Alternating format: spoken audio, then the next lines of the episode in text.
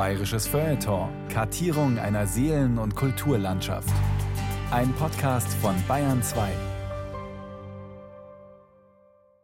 Im Bayerischen Feuilleton bringen wir heute eine Sendung aus dem Jahr 2018 über die legendäre Nürnberger Rockband Ihre Kinder. Wir wiederholen diese Sendung im Gedenken an Sonny Hennig, Mitbegründer und Mastermind der Band, der im August 2019 gestorben ist. Über Sex kann man nur auf Englisch singen.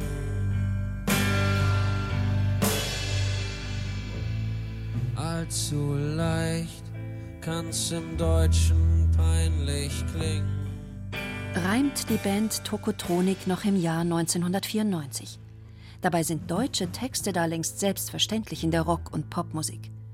25 Jahre vorher noch wären sie tatsächlich als peinlich empfunden worden, ja unmöglich gewesen, auch ohne Sex. Beatmusik, wie es in den 60ern oft noch hieß, schien nur auf Englisch denkbar.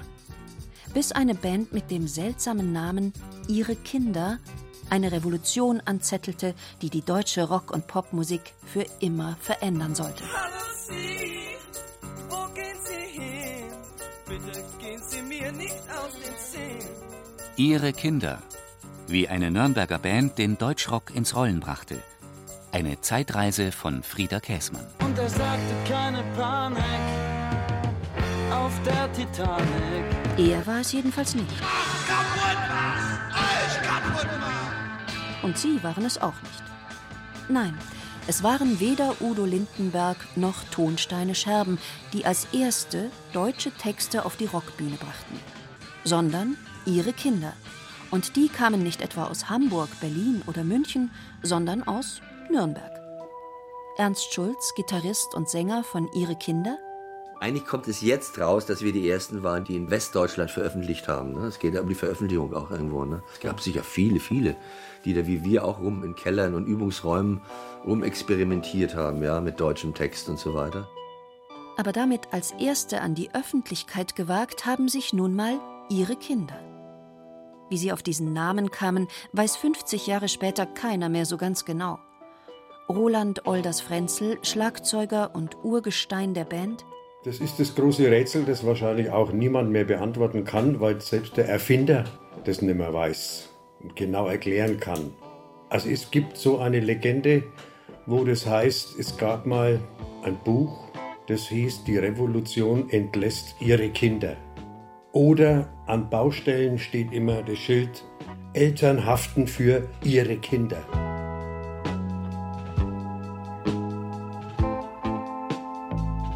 Eltern haften für ihre Kinder. In unserer Generation war es vielleicht so, dass wir vielleicht als die Kinder der Nachkriegsgeneration uns anders entwickelt haben, als sich das die Eltern gewünscht haben. Da kam ein anderer Geist auf und damit kamen die meisten Eltern eben nicht klar. Nürnberg, Sommer 2018. Sonny Hennig ist krank. So krank, dass er nicht mehr sprechen kann. Ausgerechnet er, Gründer und Stimme der Band Ihre Kinder, kann nicht mehr erzählen. Der Erste, der sich traute, deutsche Sprache und Rockmusik zusammenzubringen. Schwarzer Peter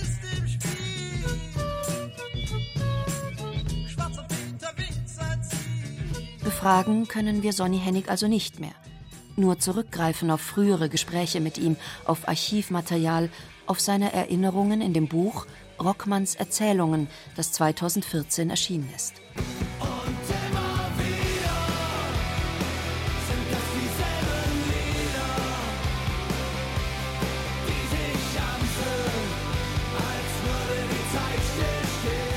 Heute ist deutschsprachige Rock- und Popmusik jeden Genres völlig normal. Vor 50 Jahren war das völlig anders. Nur Schlagersänger sangen Deutsch, schmückten sich aber gerne mit englischen oder exotischen Namen fürs internationale Flair. Man erinnere sich, aus Gerd Höllerich wurde Roy Black. Marianne Rosemarie Schwab mutierte zu Mary Rose und Rex Gildo hieß außerhalb der Schlagerwelt wenig verkaufsträchtig Ludwig Franz Hirtreiter und stammte aus dem unzweifelhaft schönen, aber nicht wirklich exotischen niederbayerischen Straubing. Und dann war da noch ein 13-jähriger Knabe mit dem klangvollen Namen Hendrik Nikolaus Theodor Hein Simons, der sich genau als Heintje fast ein ganzes Jahr lang in den Charts hielt.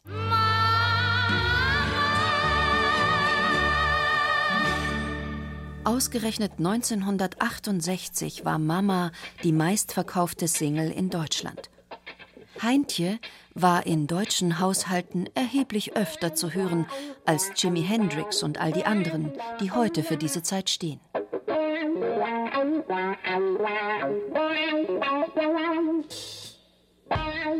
In den Häuserschluchten vieler Großstädte eskalieren derweil Demonstrationen zu Straßenschlachten.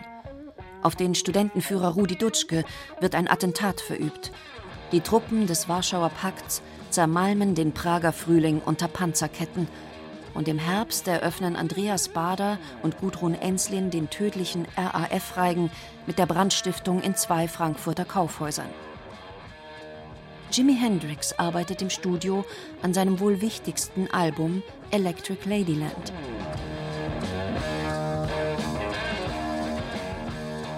Und der erste FC Nürnberg wird deutscher Meister.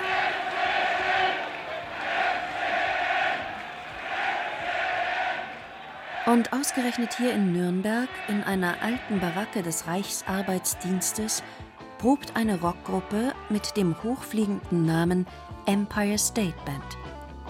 Hoch hinaus wollen sie, die Musiker, alle um die 20. Versuchen etwas bis dahin Ungehörtes, ja Unerhörtes. Rockmusik mit deutschen Texten. Nürnberg, Frühjahr 2014. Sonny Hennig, Bandgründer und Sänger über die allerersten Anfänge? Wir konnten uns nirgendwo orientieren. Jetzt mussten wir anfangen, selber Songs zu schreiben, was schon schwierig war. Aber nie vorher gemacht. Dann deutsche Texte, das war ja noch schwieriger. Und dann Deutsch singen, Katastrophe. Ich meine, ich bin ja schon ein sehr rustikaler Mensch, aber äh, wie ich die ersten Male Deutsch gesungen habe, mussten alle Musiker raus aus dem Studio. Und es war mir einfach fremd, total fremd. Okay, dann hören wir da mal rein. Und da sehr schön zu hören, ein Hauch von Prog-Rock, progressiver Musik, die progressive Orgel von Sonny Hennig. Er hat ja nicht nur gesungen, sondern war an den Keyboards. Reinhard Stoney Steinbrecher, ehedem DJ, Musikjournalist und Tischtenniscrack. Stoney sammelt alles, was es von ihre Kinder gibt. Vielleicht sein wertvollstes Stück ist eine Aufnahme aus dem Probenraum, als ihre Kinder noch gar nicht so hießen, sondern als Empire State Band erste deutschsprachige Rockversuche starteten. Die Lampe blüht für das Dunkel. Das Dunkel glüht nur für den Schein. Also das ist natürlich fast nicht abspielbar. Es sind wirklich Demos im wahrsten Sinne des Wortes. Aber Rock historisch gesehen natürlich ein unglaublich seltenes, rares Stück Geschichte, wie da wirklich eine Band versucht, sich zu erfinden. Die Straßen sind jetzt leer und einsam. Wo können jetzt noch Träume sein? Diese bisher unveröffentlichten Aufnahmen sind so etwas wie die Ultraschallbilder eines Babys im Mutterleib, das mittlerweile längst erwachsen ist und selbst wieder Kinder und Kindeskinder hat. Das Ungeborene, der deutschsprachige Rock. Diese Aufnahmen sind tatsächlich die allerersten Zeugnisse einer Entwicklung, die 1968 hier in Nürnberg ihren Ursprung hatte. Auch eine richtig schöne Hardrock-Gitarre.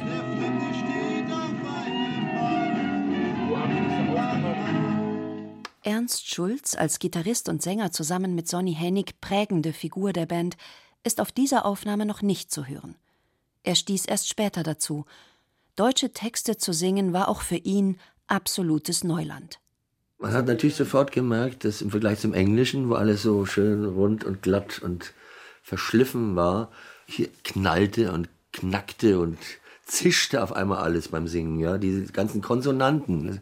Viel zu wenig Vokale zum Singen zum Beispiel ne, in der deutschen Sprache. Wohlgemerkt, Beat- und Rockmusik deutschen Ursprungs gab es schon länger.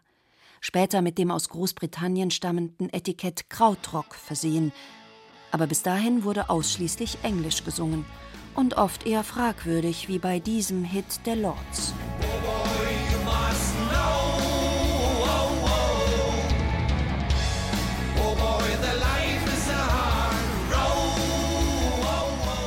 Die Sprache der Dichter und Denker war zur Sprache der Nazis verkommen, zur Sprache der ewig Gestrigen und der Spießer. War in der Unterhaltungsbranche der Nachkriegszeit nur was für Schlager und Volksmusik. Verpönt oder belächelt von jedem richtigen Rockmusiker. Zudem, so hieß es, stamme Rockmusik ja aus dem angelsächsischen Raum, aus England und den USA, also passe per se nur Englisch für diese Art von Musik. Und jetzt plötzlich Deutsch, trotz alledem? Schlagzeuger Olders Frenzel? Auf die Frage, und warum singen Sie Deutsch?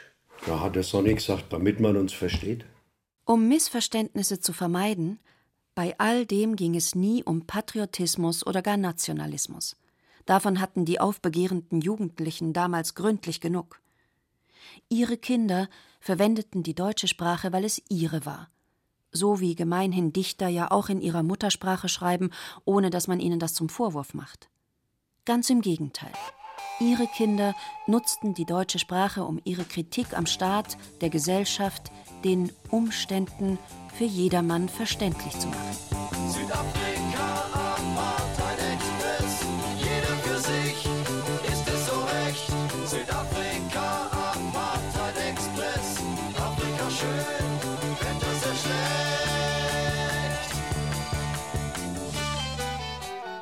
Jonas Porst, damals Manager und Impresario der Band, schrieb auf dem Cover der ersten Platte: Sie wissen sicher alles über den deutschen Schlager. Sicher hören Sie prinzipiell keine deutschen Titel an. Durchbrechen Sie dieses Prinzip. Legen Sie Ihre Kinder auf. Lassen Sie sich den Plattenspieler auf Stereo stellen und nehmen Sie beide Muscheln. Merken Sie was? Das ist nicht Deutsch. Das ist was anderes. Etwas, für das wir noch kein Wort haben. Selbstbewusste Ratlosigkeit spricht aus dem, was da von Jonas Porst geschrieben wurde. Deutsch singen, aber um Gottes Willen nicht Deutsch sein. Gerade die Jugend der 60er Jahre, das Lebensgefühl dieser Generation, ihre Musik, die Filme, die Mode, alles war geprägt von der angloamerikanischen Alltags- und Popkultur.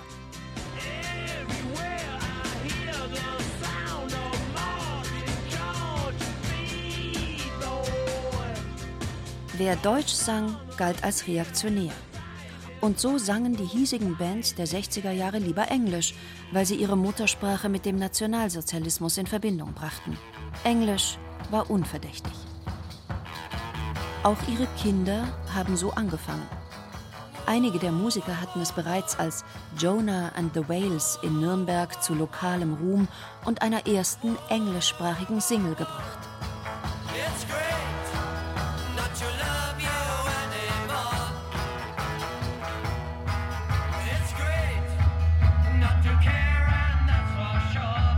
Nürnberg, die 60er Jahre. Offen gesagt, Nürnberg ist nicht gerade die Stadt, die man unmittelbar mit der Entwicklung deutscher Rockmusik in Verbindung bringen würde. Dabei gab es dort vor 50 Jahren eine reiche Beat-, Soul- und Rockmusikszene. In der, wie es damals hieß, amerikanischen Besatzungszone wimmelte es von GIs, also Soldaten der amerikanischen Streitkräfte. Manche von ihnen hatten Vietnam hinter sich, manche hatten es noch vor sich. Und weit weg von zu Hause wollten sie in den Clubs und Casinos ihrer Kasernen am liebsten ihre Musik hören. Ob bei AFN oder live in den Clubs, erklärtes Ziel war, To make the boys feel like home. Genug Arbeit also für unzählige Bands in Franken, die alles nachspielten, was auf einschlägigen Radiosendern zu hören war.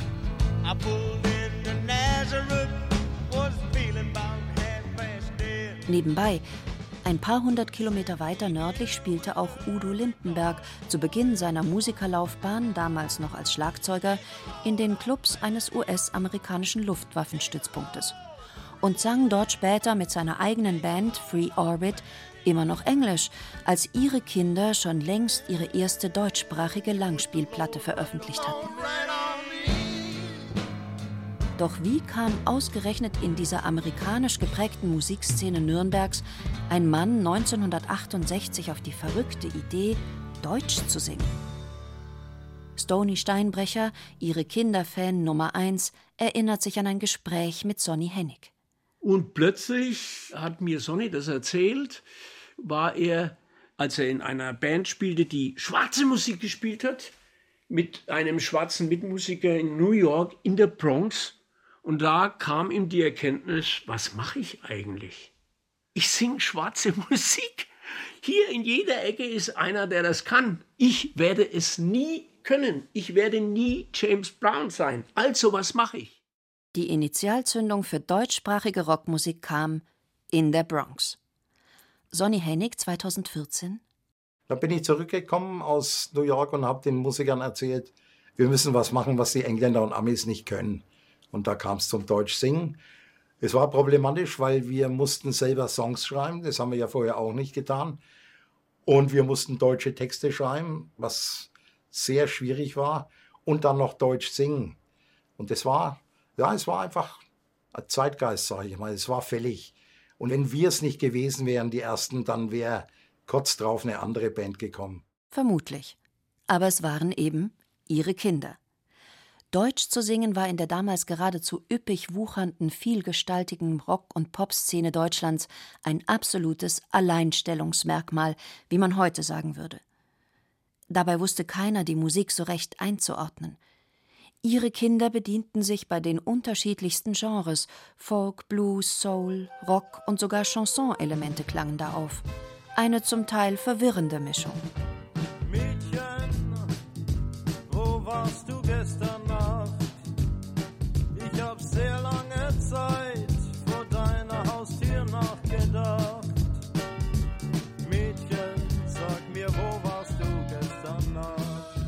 Peter Harasim, seit über 30 Jahren Chef des Konzertbüros Franken, Kenner der Rock- und Popmusik wie kaum ein anderer und damals selbst noch ein Teenager, erinnert sich an seine erste Begegnung mit ihre Kinder.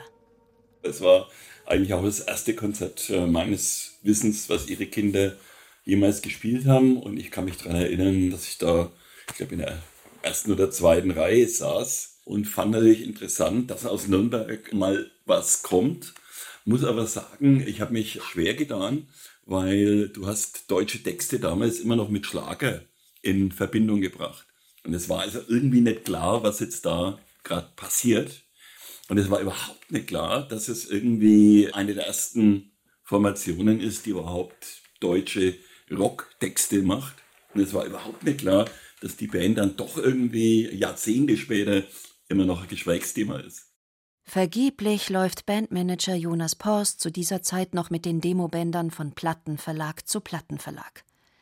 Der industriellen Sohn hatte schon Jonah and the Whales, die Vorläuferband von Ihre Kinder, mitgegründet und gemanagt und finanzierte 1969 das erste Album der wegweisenden Deutsch-Rockband aus eigener Tasche. Philips brachte das Album dann zwar heraus, allerdings ohne dafür die Werbetrommel zu rühren, will heißen, das Album floppte. Ich bin nur ein armer Clown und heiße leider Hans. Jeden Abend führe ich vor Publikum zum Tanz. Alles, was ich habe und liebe, gebe ich ihr. Jeden Tag tanz ich mit ihr und heute Abend hier. Jonas Porst und ihre Kinder waren lange ein Team, bis man irgendwann im Unguten auseinanderging, sich sogar vor Gericht um den Namen ihrer Kinder stritt. Später dann gründete Porst im oberfränkischen Hildpoltstein unweit von Nürnberg ein Tonstudio, das in den 80ern zu einem der führenden Rock- und Neue Deutsche Welle-Studios in Deutschland wurde.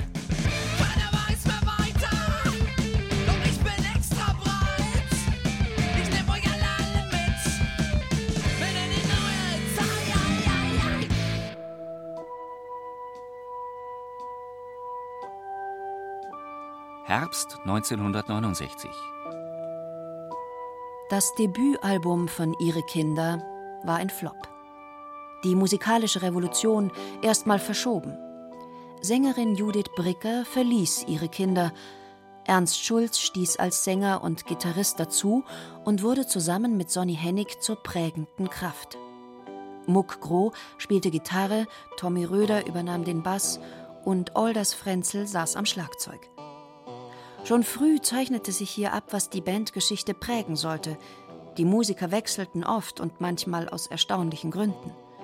Ihre Kinderbassist Thomas Röder erinnert sich an seine Anstellung. Der Grund war, dass unser alter Bassist Walti Schneider, dass er dem Gewerkschaftsgedanken verbunden Urlaub forderte. In einer Zeit, in der gerade das Geschäft anfing zu laufen. Ja, da hat der besagte Manager oder Impresario Jonas Post, der hat ein paar Sachen aufgetan. Eine Tour mit der Blues-Legende Alexis Corner. Und da fällt ihm nichts Besseres ein, als auf seinen Spanienurlaub zu bestehen. Und so kam Thomas Röder zu ihre Kinder und blieb. Das Paradies muss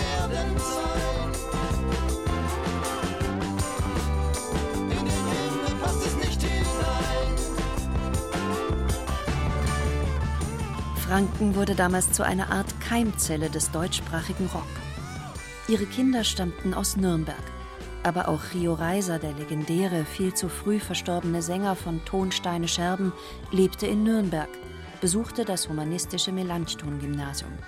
Und der spätere Schlagzeuger von Tonsteine Scherben, Funky Klaus Götzner, stammt aus Würzburg. Keine Macht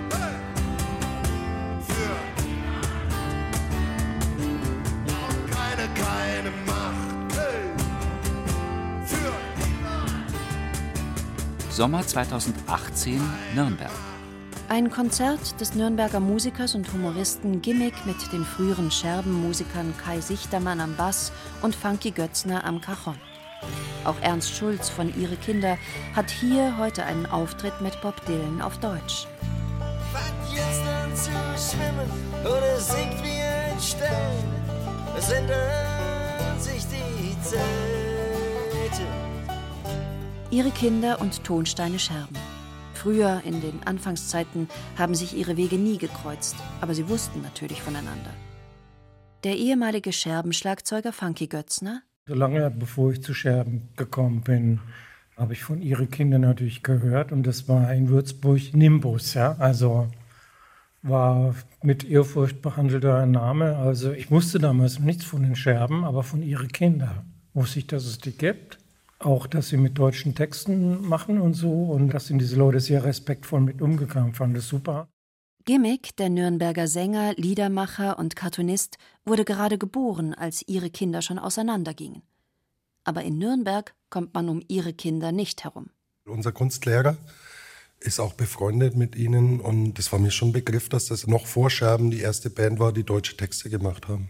Und ich weiß auch, dass Rio inspiriert war, weil es das erste Mal war, dass er gehört hat, dass deutsche Texte zu Rockmusik gemacht wurden und dass ihn das dann inspiriert hat, das auch zu machen. Und auch Konzertveranstalter Peter Harasim, der alles und jeden kennt im Rockgeschäft, schätzt die Impulswirkung von Ihre Kinder hoch ein. Die haben natürlich Einfluss gehabt. Lindenberg hat selber gesagt, Tonsteine Scherben, die ich selber gut kannte oder für die ich lang gearbeitet habe. Natürlich war denen die Musik von Ihre Kinder sehr vertraut und Ansporn. Scherben haben ja kurz danach angefangen, ne? aber vielleicht hatten die wirklich so diese Initialzündung. Der Flop der ersten Platte hatte niemanden abgeschreckt. Ihre Kinder arbeiteten mit veränderter Besetzung am nächsten Album, reisten quer durch Deutschland von Auftritt zu Auftritt. Aber die Einkünfte ließen zu wünschen übrig. Schlagzeuger Olders auf die Frage, ob sie davon leben konnten, ja, karg. sehr, sehr karg. Wir mussten ja auch immer unsere Sachen selber zahlen. Ne? Also ich habe zum Beispiel noch das Schlagzeug abbezahlt. Das hat damals der Jonas Post vorgeschossen und ich musste an ihn abzahlen. Ich hatte ein altes Sonor und die anderen waren der Meinung, das macht kein Renommee. Ich brauche einen Ludwig. So eins wie Ringo Starr hat, das habe ich mir dann gekauft. Das musste ich dann abzahlen. Und das ging dann auch anfangs von der Gage mit weg.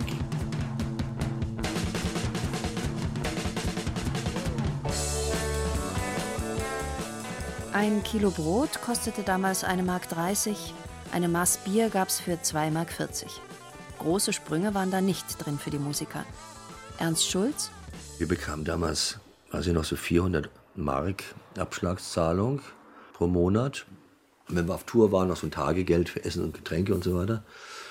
Und nachdem das also nicht besser wurde, Sonny war verheiratet, hatte einen Sohn, ich war verheiratet, hatte eine Tochter. Dann sagte die Heidi, sag mal, was habt ihr denn die ganze Zeit da gemacht? Du bist ja nie zu Hause. Kommst du mit 400 Mark nach Hause? Das kann doch wohl nicht wahr sein, ne? Heidi hat dann auch angefangen zu arbeiten. Also wir haben es dann nur zusammen geschafft. Also meine Frau hat mich eigentlich die ganze Zeit, kann man sagen, bis sie auch in Rente gegangen ist, immer unterstützt, eigentlich finanziell auch, damit ich überhaupt die Musik mir leisten konnte auch irgendwo. Ne? Oft genug konnten sie sich nicht mal ein Hotel leisten, erzählt Bassist Thomas Röder. Wir konnten gerade davon leben und peinlich war es in der Endphase auch, dass wir dann noch nach Übernachtungsmöglichkeiten geschaut haben, von der Bühne runter. Hat jemand ein Bett frei für armen Musiker und irgendwie ist das auch ein nettes Modell, ja. Beherberge deinen Musikanten. Ne? Und das bei weit über 150 Auftritten pro Jahr, quer durch Deutschland, im alten Bandbus. Fragst du die Straße, wohin sie dich führt oder wie sie sich nennt, woher sie kommt und wer sie geht. München 1970. Ihre Kinder unterschreiben ihren zweiten Plattenvertrag, diesmal bei dem noch jungen Münchner Label Kuckuck des Produzenten Eckhard Rahn. Der Titel des Albums Leere Hände. Circa 40.000 Mal verkauft sich die Platte. Ihre Kinder haben den deutschsprachigen Rock endgültig ins Rollen gebracht. Selbst wenn Kuckuck, es sei hier nicht verschwiegen, die ganze Platte sicherheitshalber auch auf Englisch produziert hat.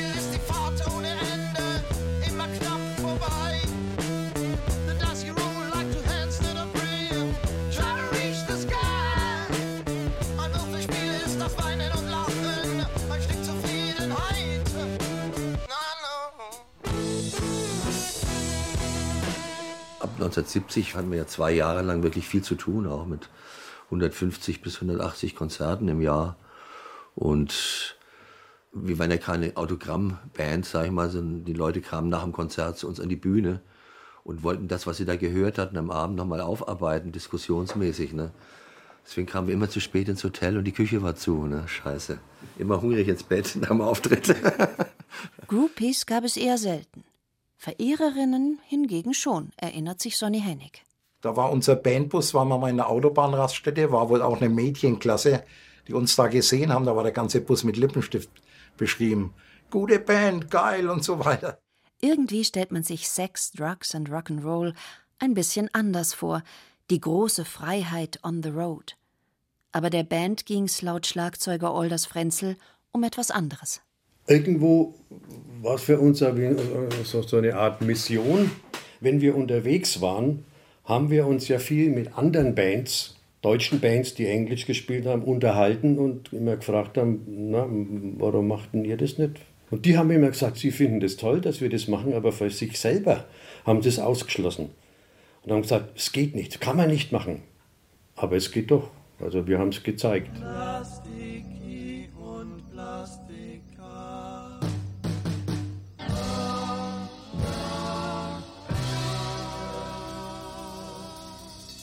August 1969, Bethel, Bundesstaat New York.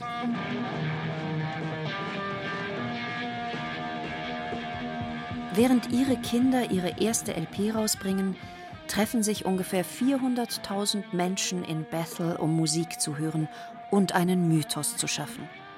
70 Meilen sind es von hier zum namensgebenden Woodstock, wo das Festival eigentlich stattfinden sollte und dessen Name bis heute für Hippies und freie Liebe steht, für friedliches Zusammenleben und irgendwie für eine andere, bessere Welt.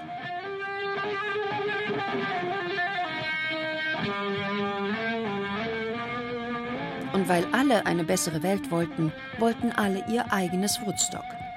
Love and Peace eben. Auch in Deutschland sprießen überall Festivals aus dem Boden, wo sich neben den Top-Acts aus den USA und Großbritannien auch all die deutschen Gruppen treffen, die damals Rang und Namen haben. Frumpy, Guru Guru, Embryo, Amondyl 2, Tangerine Dream, Ashra Tempel, Popol Vuh und wie sie alle heißen, die Protagonisten des später sogenannten Krautrock. Und alle singen sie Englisch. Indian road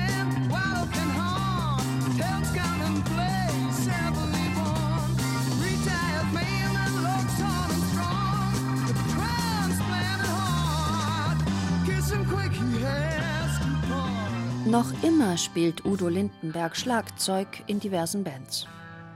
Rio Reiser hat mit Tonsteine Scherben im September 1970 seinen ersten Live-Auftritt auf dem Love and Peace Festival auf Fehmarn, wo Jimi Hendrix zwei Wochen vor seinem Tod zum letzten Mal auftritt.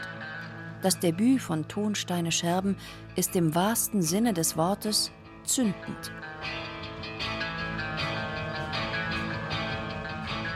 Da sich die Veranstalter mit den Eintrittsgeldern davongemacht hatten, ohne die Musiker zu bezahlen, soll Sänger Rio Reiser das Publikum dazu aufgefordert haben, den Veranstalter Ungespitzt in den Boden zu hauen. nach dem dritten Lied Macht kaputt, was euch kaputt macht, brennt das Organisationsbüro. Nach dem fünften Song die Bühne. Wilde Zeiten eben. Körperlich zu Schaden kommt dabei glücklicherweise niemand. Kaputt was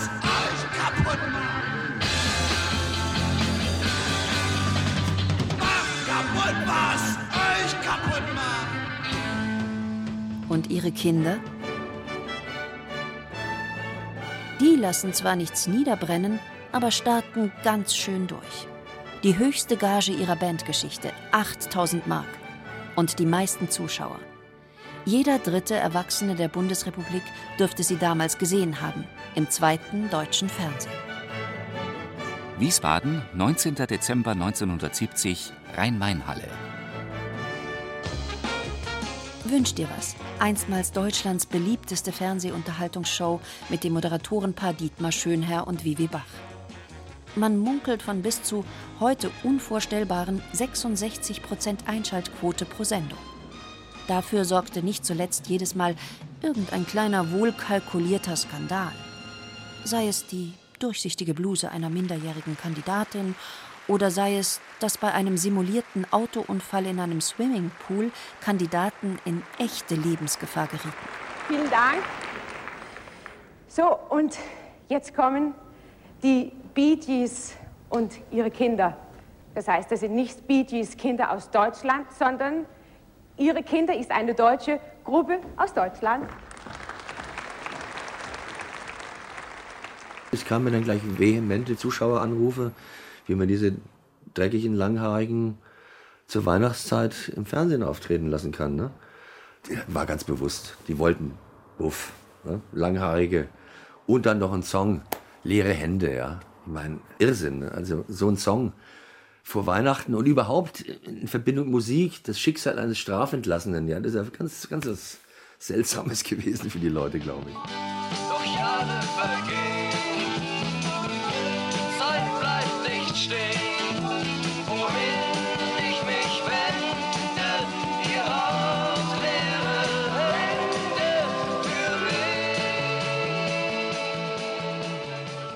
Erst waren sie der Skandal und dann hatten sie noch nicht mal was davon, bedauert Schlagzeuger Olders Frenzel.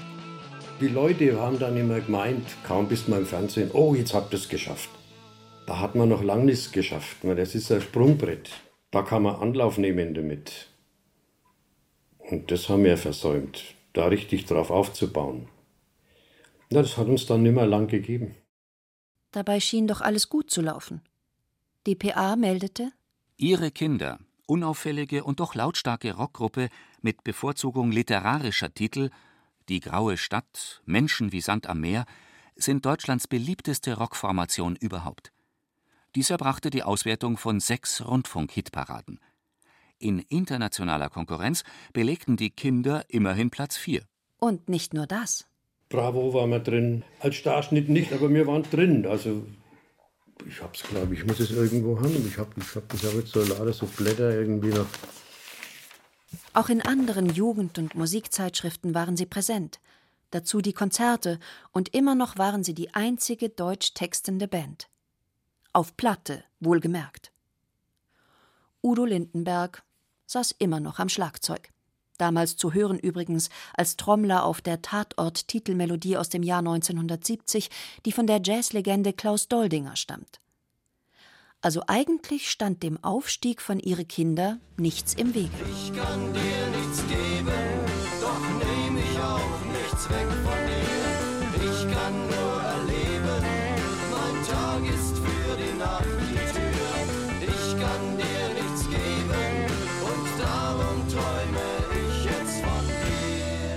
Innerhalb der nächsten drei Jahre produzierten sie vier Langspielplatten und saßen doch irgendwie zwischen allen Stühlen. Nicht so eindeutig agitprop-mäßig hart und radikal wie Tonsteine Scherben, nicht so revuehaft kommerziell wie bald darauf Udo Lindenberg, nicht so experimentell wie die Bands, die später Krautrocker genannt wurden und schon gar nicht so angepasst wie deutscher Schlager. Die Wände sind grau und das Zimmer ist kahl. Der Boden ist feucht und das Licht eine Qual. Zugegeben, nicht jeder Text war große Lyrik. Aber wer, außer vielleicht Bob Dylan, schafft das schon regelmäßig? Viel Weltschmerz lag in ihren Texten, auch in den Liebesliedern. 68er Melancholie. Aber da gab es auch engagierte Lieder gegen den Krieg, gegen Drogen, gegen Apartheid und sogar schon sehr früh gegen die Zerstörung der Umwelt. Während Lindenberg cool sein wollte, wollten sie ernsthaft mit ihrer Musik etwas bewirken.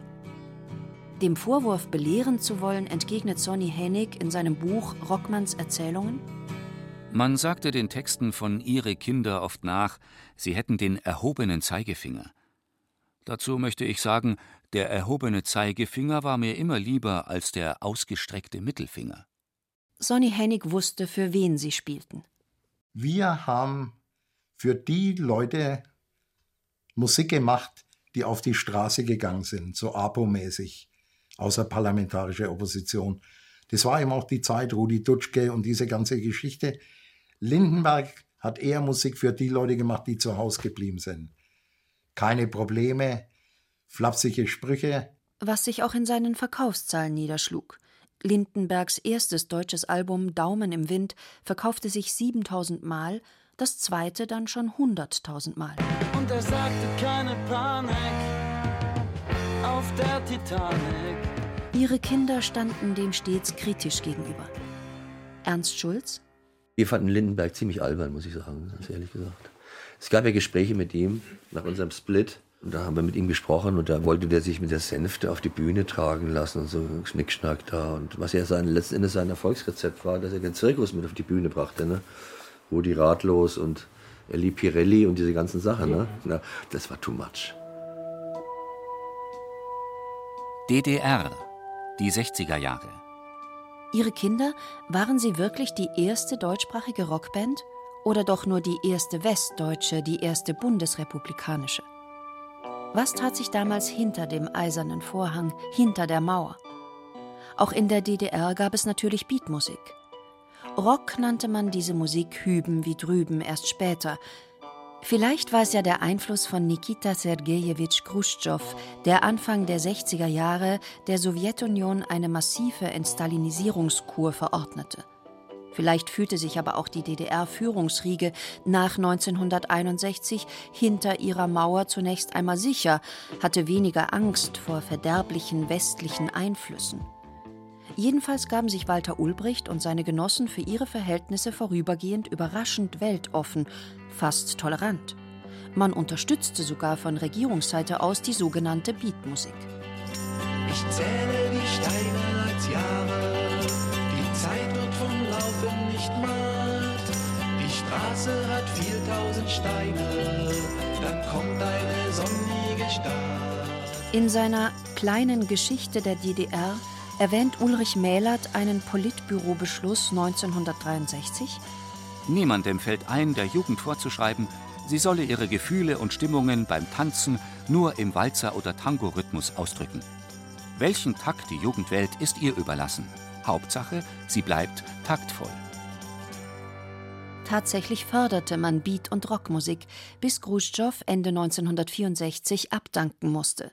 Das Tauwetter war zu Ende. Prompt drehte sich auch in der DDR die Stimmung gegen die Beatmusik und ihre Protagonisten, die angeblich ideologische Zersetzungsarbeit betrieben. Langhaarige, Gammler, Raudis, Herumlungernde wurden zum neuen Feindbild der SED. Das noch zarte Pflänzchen Freiheit wurde bereitwillig zertrampelt.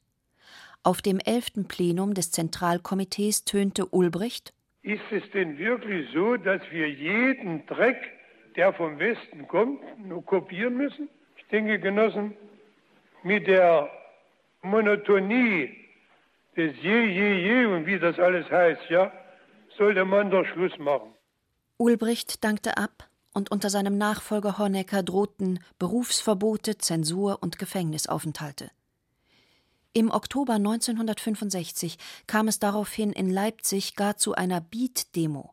Sie hieß tatsächlich so und war die größte nicht genehmigte Demonstration in der DDR nach den Ereignissen vom 17. Juni 1953. Die aber leider auch nichts änderte. Natürlich gab es sie weiterhin, die Beat- und Rockgruppen in der DDR, aber unter strengster Überwachung und eigenartigen Auflagen. So musste sich zum Beispiel die Band Team 4 auf Anordnung des Kultusministeriums umbenennen in Thomas Naczynski und seine Gruppe. Verordnetes Deutsch also. Als du von mir gingst und meine Tür dir zuschlugst, war's ein kleiner Augenblick. Und ich sagte, dass du immer kommen darfst und sagte dir den Weg zurück. Lange brannte bei ihm dann das Licht und ich wusste, dass dort dein Gesicht war. Thomas Naczynski, der später jahrelang bei Karat spielte, brachte jedenfalls bereits 1967 mit seiner Band eine Platte heraus. Die Straße hieß das Album, und ob es nun Beat- oder Rockmusik ist oder doch eher an Schlager erinnert, mögen Musikhistoriker oder der persönliche Geschmack entscheiden. Gesungen wurde jedenfalls Deutsch. 1967, jenseits der Mauer. Sonny Hennig erinnert sich in seinem Buch Rockmanns Erzählungen an ein Treffen mit Thomas Naczynski in Ostberlin. Wenn Thomas und ich uns über Instrumente unterhielten, wurde er richtig aufgeregt und bekam glänzende Augen, wenn ich Markennamen wie Gibson, Fender oder Hammond erwähnte. Alles Fabrikate, die von den Göttern der Rockmusik gespielt wurden, die aber für Musiker der DDR unerreichbar und vor allen Dingen unbezahlbar waren. Ich kam mir immer mehr vor wie ein luxusverwahrloster, aufgeblasener, verwöhnter Rocker, der seine Musik nur unter optimalen Bedingungen machen konnte. Ich wurde immer kleiner und nachdenklicher. Thomas Naczynski war gemessen an uns ein hervorragend ausgebildeter Musiker, wie alle DDR-Musiker, die ich kennengelernt habe. Und im Westen? Vor ihre Kinder? Oh ja, denk daran, ich bin ein Mann. Schon seit den 50er Jahren erscholl aus jeder besseren Jukebox deutschsprachiger Rock'n'Roll von Peter Kraus oder Ted Herold. Oh ja, denk daran, ich bin ein Mann. Deutsche Texte, wenn auch nur als Abklatsch amerikanischer Vorbilder, mitreißend und dem Zeitgeist der 50er Jahre entsprechend, inhaltlich ohne viel Tiefe, eher Schlager als Rock, aber mit viel Petticoat und Schmalzlocke. Für Ernst Schulz keine Frage? Alles Schlager. Hey Baby, lass den anderen, denn der passt ja gar nicht zu dir. Bereits 1964 versuchten es die deutschen Beatles, die Lords, mit einer deutschsprachigen Single. Hey Baby, lass den anderen. Ein totaler Flop. Und ihre Plattenfirma verdonnerte die Musiker dazu, in Zukunft nur noch Englisch zu singen. Ungleich erfolgreicher war da ein Jahr später Drafi Deutscher. In der klassischen Rockbesetzung Rhythmusgitarre, Leadgitarre, Bass und Schlagzeug war die 1965 erschienene Single ein Millionenseller. Marmorstein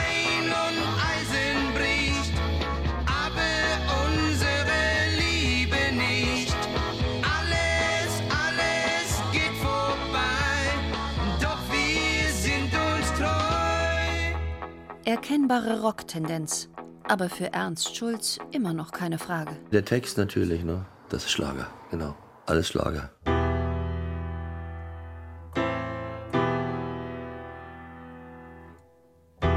Wie es aussieht, echte Vorläufer von Ihre Kinder gab es zumindest im Westen nicht.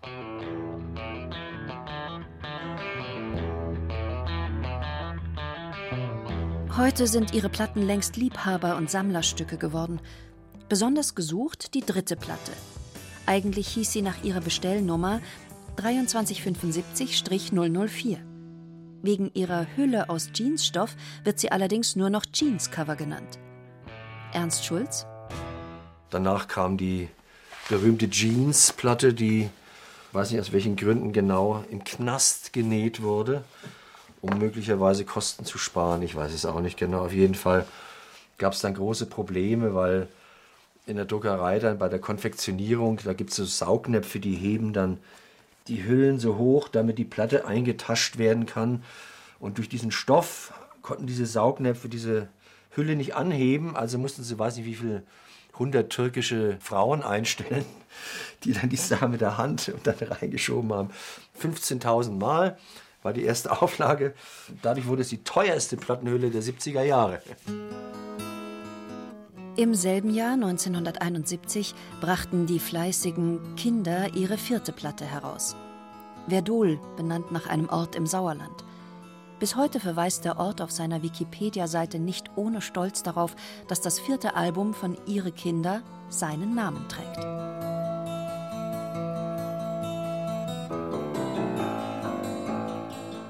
Doch die Band zeigte massive Auflösungserscheinungen.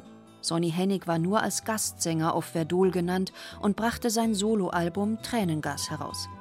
Ernst Schulz arbeitete an seinem Soloalbum Paranoia Picnic, das 1972 erschien.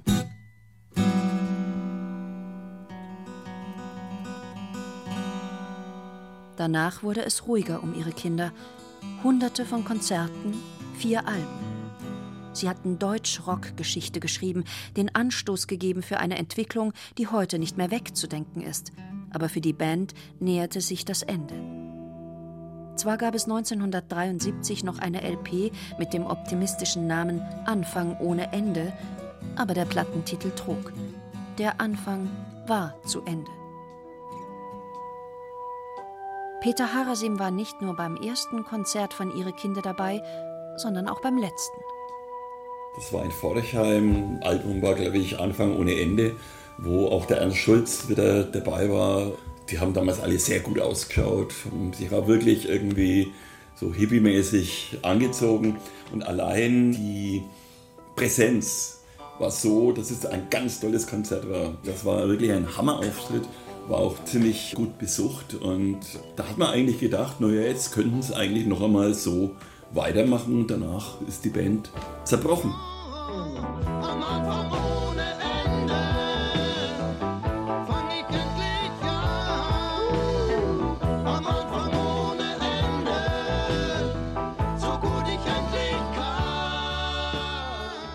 Obwohl sie musikgeschichtlich von größter Bedeutung war. Das große Geld machte die Band nie. Und richtig berühmt wurde sie auch nie. Warum der ganz große Durchbruch ausblieb, selbst Szenekenner Peter Harasim ist eher ratlos. Diese Frage ne, habe ich mir so oft gestellt. Ich habe es auch den einzelnen Musikern immer wieder gestellt und da kam halt nur Achselzucken. Aber das Entscheidende ist natürlich schon auch irgendwie, dass die Band immer wieder mal sich umbesetzt hat. Auch der Ernst war ja irgendwie mal eine Zeit lang weg. Da war Kommen und Gehen. Und das hat natürlich der Substanz und der Struktur der Band nicht gerade gut getan. Und Sonny Hennig vermutet 2014 rückblickend? Also wir waren nicht jetzt die fünf Entschlossenen, die den Bandbus packen und nach Berlin gehen oder nach Hamburg oder so. Das war nicht so. Also ein bisschen kleinbürgerlich war er, glaube ich. Die Situation war ja auch so, dass der Ernst Schulz war verheiratet, ich war verheiratet. Wir hatten Kinder und da machst du das nicht so einfach. Schade. Weil ich glaube, es hätte mehr werden können irgendwie. Aber ihr Vorbild hatte bereits Schule gemacht. Udo Lindenberg, der sich ausdrücklich auf die Nürnberger als Vorbilder beruft, etablierte endgültig Rock mit deutschen Texten unzählige Bands folgten. Zwischen 1982 und 1984 versuchten ihre Kinder in Originalbesetzung ein Revival, gingen nochmal auf eine von Peter Harasim organisierte Tournee und produzierten zwei LPs. Ein Herz für ihre Kinder live 82 und heute. Peter Harasim Diese Tournee, die wir da gemacht haben, ich glaube immerhin 18 Städte waren das irgendwie, die war jetzt nicht überall gerade sehr erfolgreich. Also da gab es da wirklich Konzerte, wo nur 50 Leute waren. Waren aber auch durchaus Veranstaltungen da. Ich glaube, es gab allein drei im Hamburger Raum. Und ein paar waren dann durchaus erstaunlich gut besucht. Aber inzwischen schwappte längst die neue deutsche Welle über die Bundesrepublik. Die Zahl der deutsch singenden Bands hatte die der englisch singenden eingeholt. Sonny Hennig wurde Radio-DJ. Ernst Schulz verdiente seinen Lebensunterhalt als Grafiker, blieb aber der Musik und den deutschen Texten treu. Er überträgt mit Genehmigung des Großmeisters die Songs von Bob Dylan ins Deutsche. Und hin und wieder findet sich im Programm seiner Band Wundertüte auch ein Stück von Ihre Kinder. Bassist Thomas Röder wandte sich als promovierter Musikwissenschaftler der Klassik zu. Olders Frenzel trommelt unverdrossen bis heute in verschiedenen Bands, keine Woche ohne Auftritt. Und einige Bandmitglieder sind leider bereits verstorben oder verschollen. Entgangenem Ruhm trauert jedoch keiner nach. Da denken alle wie Ernst Schulz. Ich meine, wir wollten nicht die Stars sein, wir wollten eigentlich das Ding ins Rollen kriegen irgendwo. Das war also Sonny und meine Idee auf jeden Fall. Den Kick geben, ne, irgendwo. Und ja, und zwei, drei Jahre später war es ja dann soweit auch. Dann lief die Sache auf einmal an, ne, irgendwie. Da waren wir schon wieder weg dann aber. 15 Jahre nach der ersten LP von Ihre Kinder landete Nena mit 99 Luftballons auf Platz 1 der US-amerikanischen Charts mit der deutschen Version. Derartige internationale Erfolge deutschsprachiger Hits blieben jedoch nur wenigen Musikern wie Kraftwerk oder auch Falco vorbehalten. Hierzulande ist deutsche Rockmusik quer durch alle Genres allerdings längst Mainstream. Ihre Kinder, die Gründerväter, traten ein letztes Mal beim Bardentreffen 2000 in Nürnberg auf. Aber da waren sie schon längst eine Legende. Auch international. Ich habe ganz merkwürdige ausländische GEMA-Abrechnung über 0,02 Cent. Ihre Kinder, in Klammern Karaoke steht dann hinten dran, aus Kasachstan.